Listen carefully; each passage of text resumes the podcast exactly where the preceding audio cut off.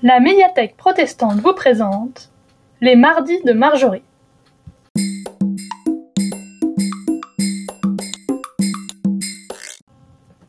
Bonjour Cette semaine, je vous propose de nouveau un conte des frères Grimm. Tout de suite, voici Le Puits Enchanté.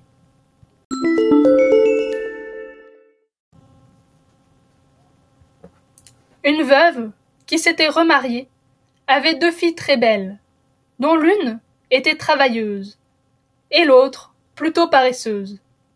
Elle préférait cette dernière, parce que c'était sa propre fille. Quant à l'autre fillette, elle n'était pas beaucoup appréciée.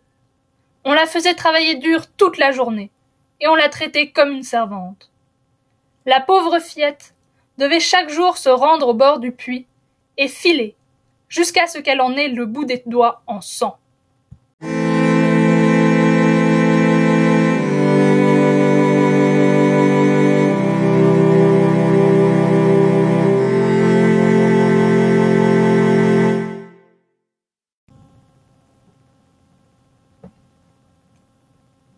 Un jour, alors que la bobine était toute tachée, la fillette se pencha au-dessus du puits pour la nettoyer.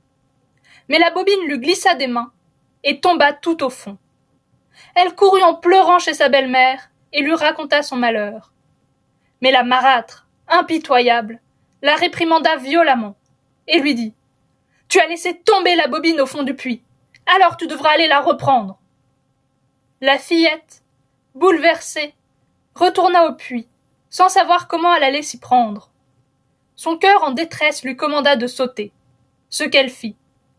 En atteignant le fond du puits, elle perdit connaissance.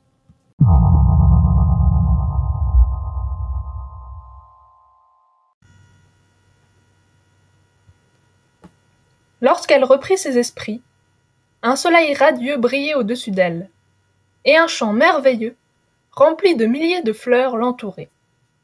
La fillette se mit à marcher, et arriva près d'un four, dans lequel beaucoup de pain cuisait. Les pains lui crièrent. Hé. Sors-nous du four. Sors-nous du four. Nous allons brûler. Nous cuisons depuis bien trop longtemps déjà. La fillette s'approcha du four, et en sortit toutes les miches, les unes après les autres. Elle poursuivit sa route, et arriva près d'un pommier, qui ployait sous le poids de ses fruits. L'arbre lui cria. Hé. Secoue-moi. Secoue-moi. Mes pommes vont se gâter. Elles sont mûres depuis bien trop longtemps déjà. La fillette secoua le pommier, et les pommes tombèrent sur le sol comme une pluie. Lorsqu'elle les eut rassemblées en un tas, elle reprit son chemin.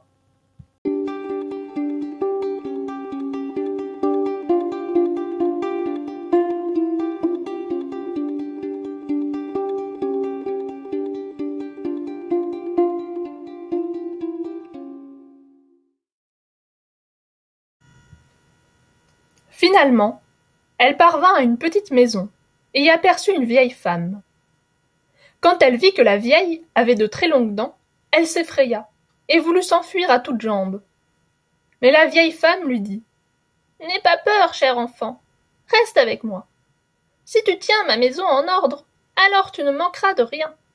Tu dois seulement t'assurer de bien faire mon lit, et de secouer assidûment mon oreiller à la fenêtre, de sorte que les plumes s'en échappent et qu'ainsi il puisse neiger sur la terre.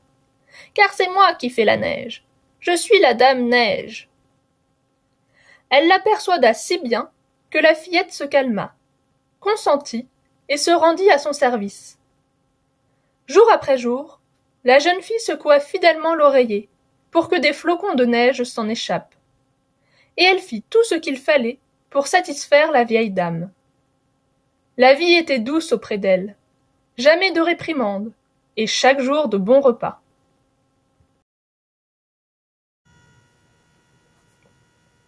Alors qu'elle servait la Dame Neige depuis un bon moment déjà, la fillette en vint à se sentir triste. Au début, elle ne sut pas exactement ce qui pouvait la rendre ainsi, mais elle finit par comprendre qu'elle avait le mal du pays. Bien qu'ici elle fût traitée mille fois mieux qu'à la maison, son chez-soi lui manquait.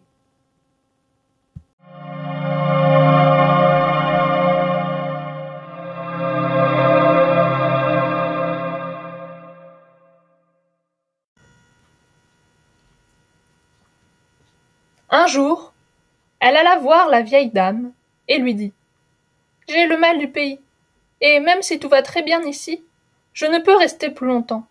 Je dois retourner parmi les miens. La dame Neige répondit Je suis heureuse que tu veuilles retourner chez toi. Et comme tu m'as servi si fidèlement, je vais te raccompagner.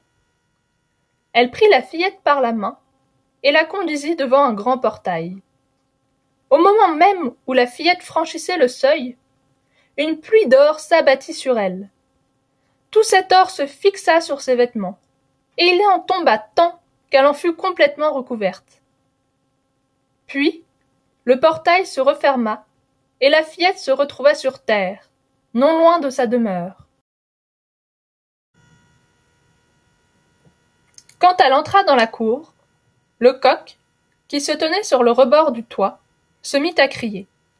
Cocorico, notre précieuse jeune fille est de retour.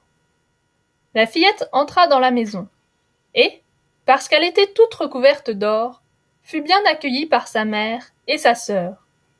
Elle leur raconta alors tout ce qu'elle avait vécu. Lorsque la mère entendit comment elle avait reçu tant de richesses, elle voulut que sa première fille, celle qui était paresseuse, aille se procurer le même bonheur. Celle-ci dut s'asseoir auprès du puits et se mettre à filer. Trop paresseuse, elle ne fila pas. Pour qu'il y ait du sang sur la bobine, elle se mit plutôt les mains dans les églantines et se piqua les doigts. Elle lança ensuite la bobine au fond du puits et s'y jeta elle-même. Elle se réveilla elle aussi au milieu du magnifique champ fleuri. Elle emprunta le même chemin que sa sœur, et, lorsqu'elle arriva près du four, les pins lui crièrent. Hé. sors-nous du four, sors-nous du four, nous allons brûler. Nous cuisons depuis bien trop longtemps déjà. Mais la paresseuse leur répondit. Je n'ai pas envie de me salir. Et elle passa son chemin. Elle arriva bientôt près du pommier, qui lui cria. Hé, secoue-moi, secoue-moi, mes pommes vont se gâter. Elles sont mûres depuis bien trop longtemps déjà. Mais elle lui répondit. Pas question. Je pourrais en recevoir une sur la tête. Et elle passa son chemin. Lorsqu'elle parvint à la maison de Dame Neige, elle ne s'effraya pas sachant déjà que la vieille dame avait de très longues dents. Et elle se fit aussitôt engager. Le premier jour, elle accomplit toutes les tâches qui lui étaient assignées, car elle pensait à sa récompense. Mais le deuxième jour, elle recommença à être un peu paresseuse, et un peu plus le troisième. Finalement, elle ne voulut même plus se lever le matin, et ne secoua plus l'oreiller comme elle avait convenu de le faire. Dame Neige en eut bientôt assez, et décida de la congédier. La paresseuse s'en réjouit. Mais ce ne fut point de l'or qu'elle reçut, mais plutôt un plein chaudron de poix gluantes et collantes.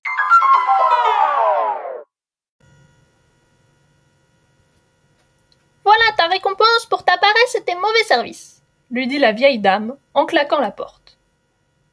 La paresseuse se retrouva chez elle, toute couverte de cette poix et quand le coq l'aperçut, il se mit à crier. Cocorico, notre poisseuse jeune fille est de retour. La fillette eut beau se laver et se laver encore, la poix resta collée sur elle jusqu'à la fin de ses jours.